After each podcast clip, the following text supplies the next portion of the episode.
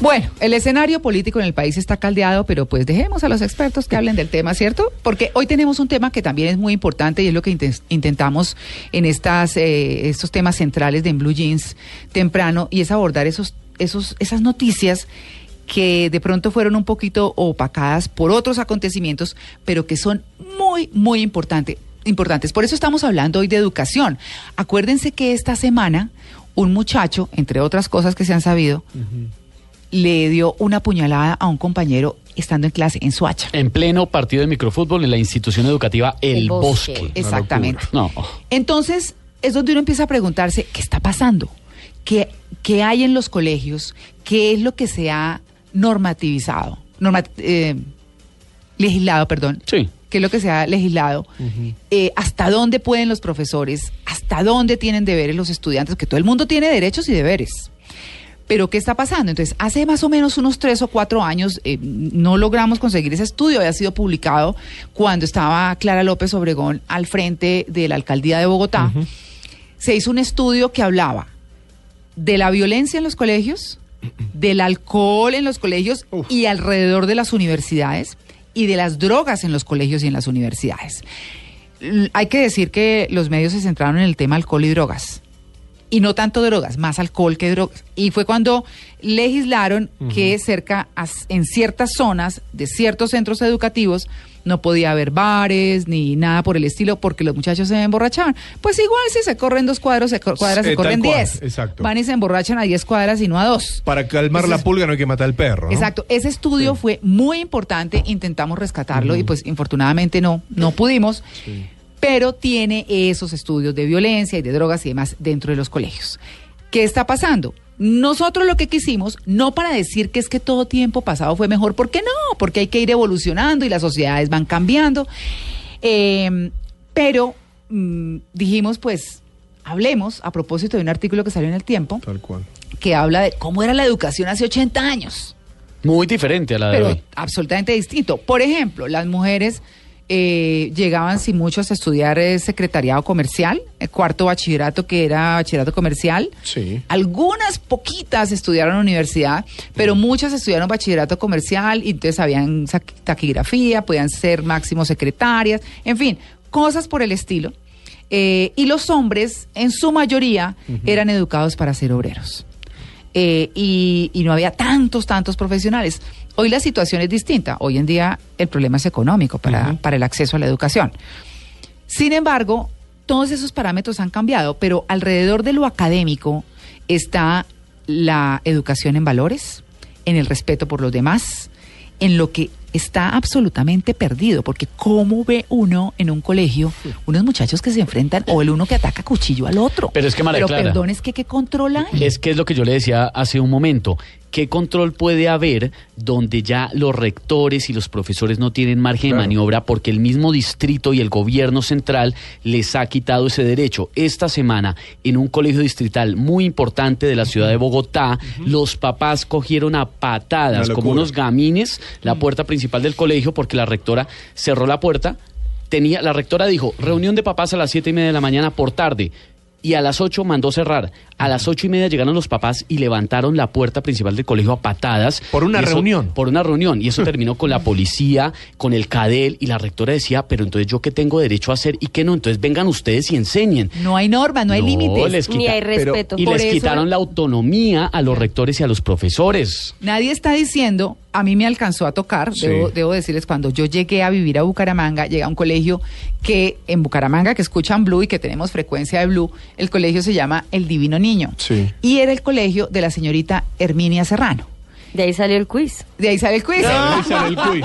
el origen es ese. Claro, ese es el, el copyright es ahí. Claro, en esa época, claro, ellas imagínense, yo estaba chiquitica y ya la señorita Herminia tenía como 70 años, o sea, ya eran todas viejitas. Alma entonces bendita. Era, entonces era la señorita Herminia, la señorita Argentina, la señora Sofía, la señora Eva. Entonces la señora Eva andaba con un bejuco. Sí. La señora Sofía y la señorita Argentina pellizcaban durísimo. Perdón que yo no puedo perder esta oportunidad. Perdón, que es un bejuco, nunca he sabido. Un, no, es un pedazo de palo, claro. de un árbol. Ah, eso es un bejuco. Es un bejuco. Ah, sí. caramba. Entonces hablaban Toda la vida me lo santanderianas pregunté. y entonces hablaban Y ¿no? que no la saludes. No. Eso era un Entonces, bejucazo directo. A ver, y por las piernas. Por- claro. O por la espalda. O la señorita, por ejemplo, la, la señorita Herminia, que era la rectora del colegio, era mechoneaba durísimo Uy, y pegaba con la regla durísimo. bendito.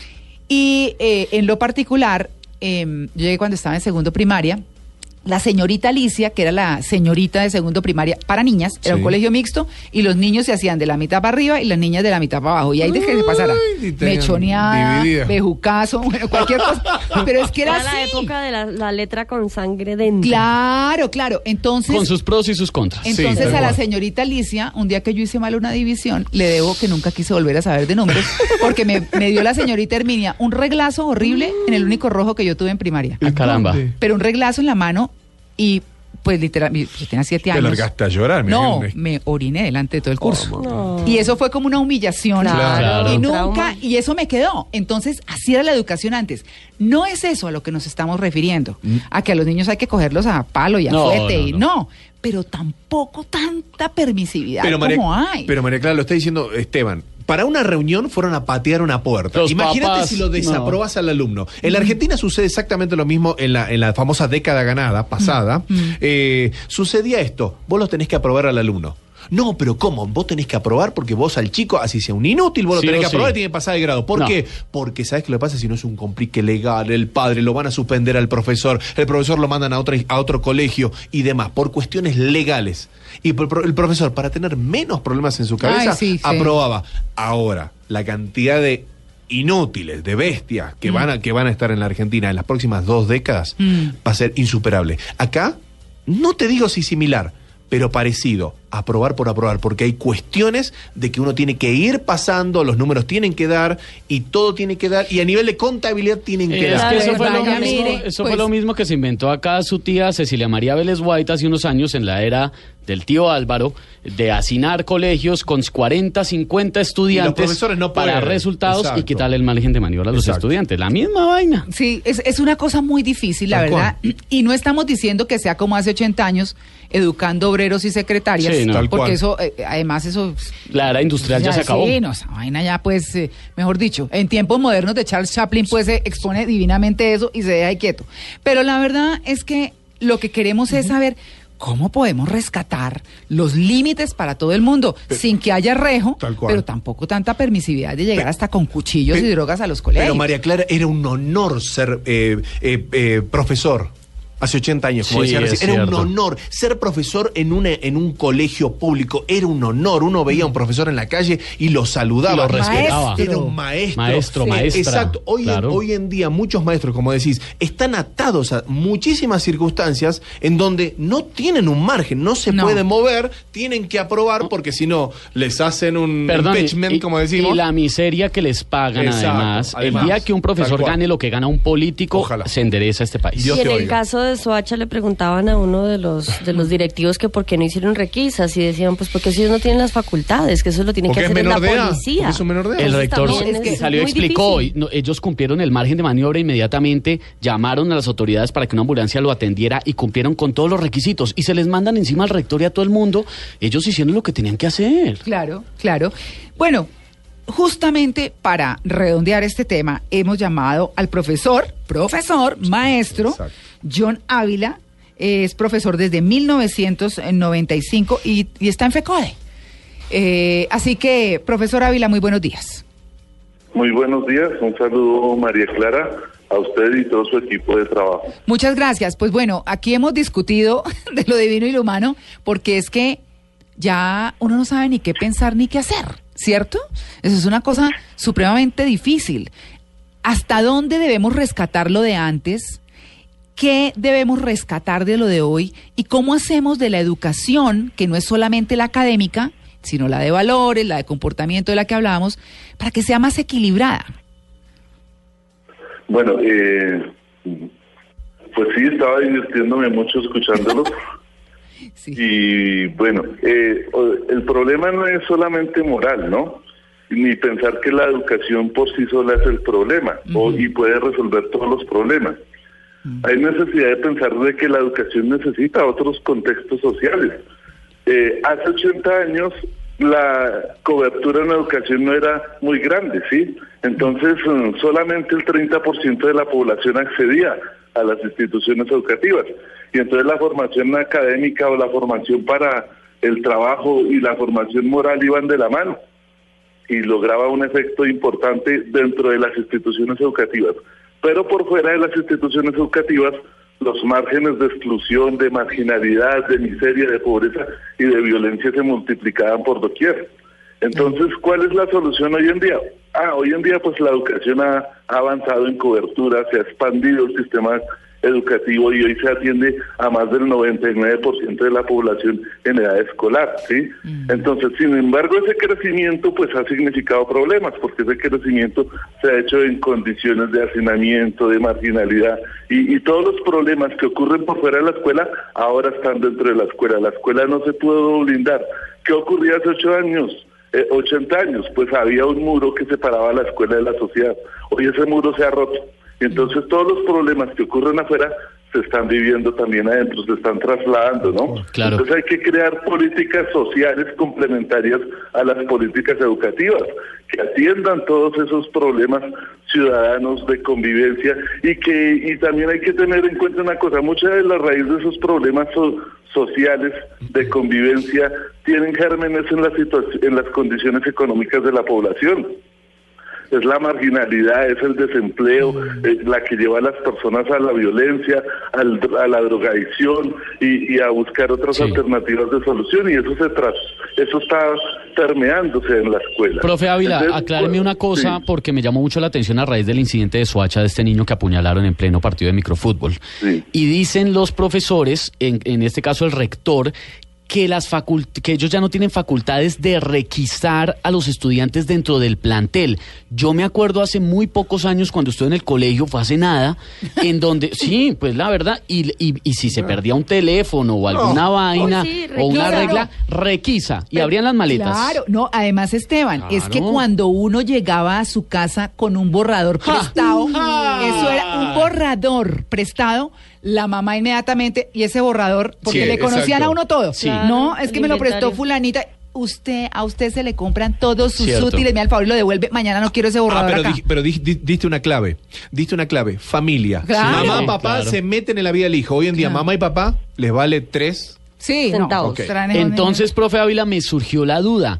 Hoy en día ya no se puede hacer lo que hace muy pocos años de abran las maletas para buscar lo que se perdió o si tienen armas blancas como en el caso lockers. la requisa. Vea, pues eh, eso es correcto. O sea, si una persona, si un docente eh, realiza una serie de procedimientos, está violando el código de la infancia, está violando ciertos derechos de los menores de edad como, o de los, de los, de la, del código de la infancia y, y hay una serie de normas que exponen al profesor a un proceso, disciplinario, a un proceso punitivo, ¿sí?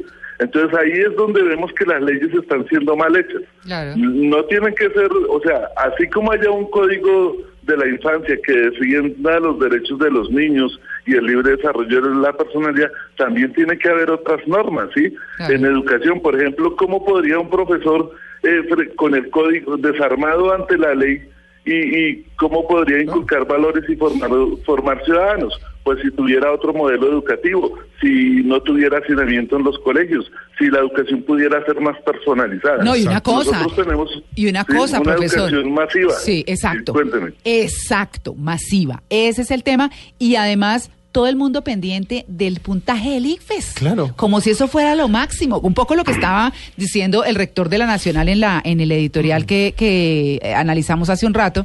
Y es que no importa que unos pocos estén en la lista de los más ricos o los más destacados Exacto. o los más no sé qué. No, es que todo el mundo tiene que tener los mismos derechos y las mismas bases. Entonces, si no hay una sociedad que esté de acuerdo en cómo educa a los muchachos, pero es importantísimo tener las, eh, las pruebas saber o el ICFES o lo que Claro, sea más alto, pa'l entonces estamos en lo que no porque es. tenés que tener a nivel de contabilidad de eso. Claro. Eh, Esa es una discusión bien importante. Mire que los fines de la educación se han distorsionado completamente. Claro, se volvió Con- económico con, el tema. Con el IFEX, Sí. con las pruebas saber, con las pruebas PISA, sí, se ha ido distorsionando los fines de la educación. Sí. Y entonces ya no formamos para la vida, sino que formamos para los exámenes. Exactamente. ¿sí? Y- Y, los profesores, Exacto.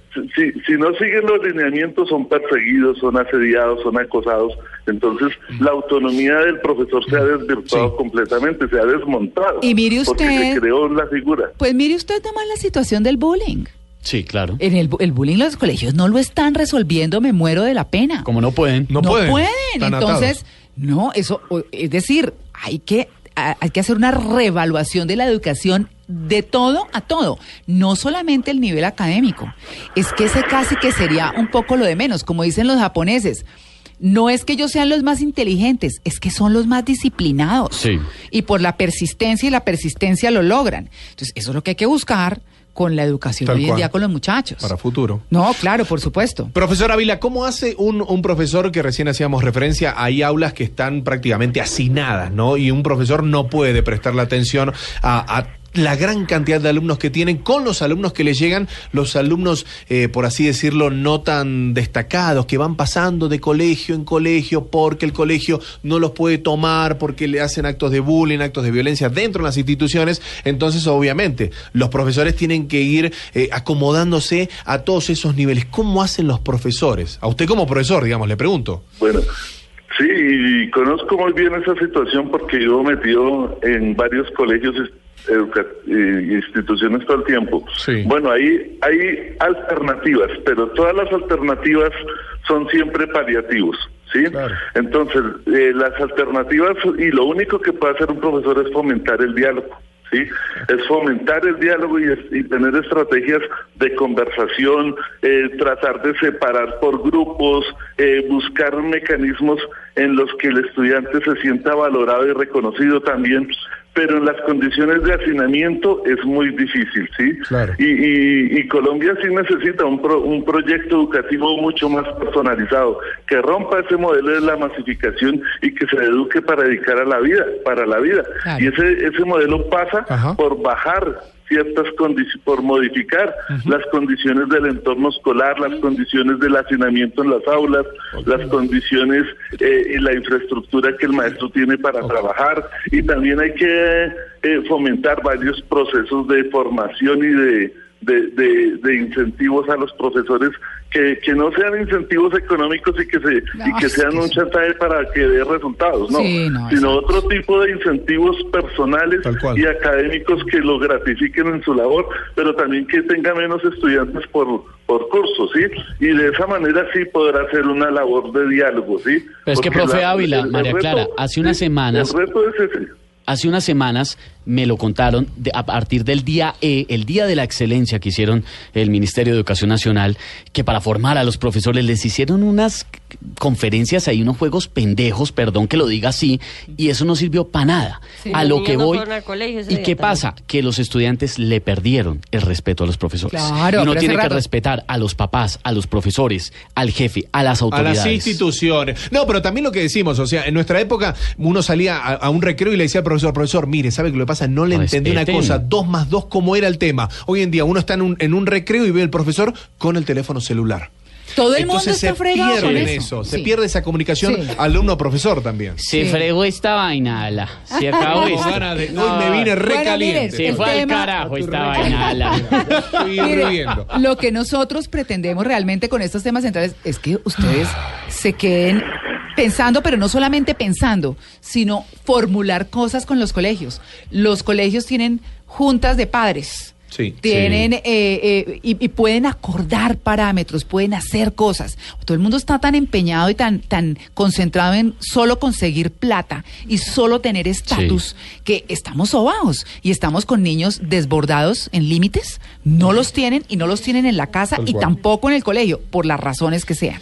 Así que los dejamos con este tema. Profesor eh, John Ávila, muchas gracias por su atención con En Blue Jeans de Blue Radio.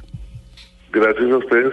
Bueno. María Clara, como dice mi abuela, desde que se acabó el control de calidad se jodió esta vaina.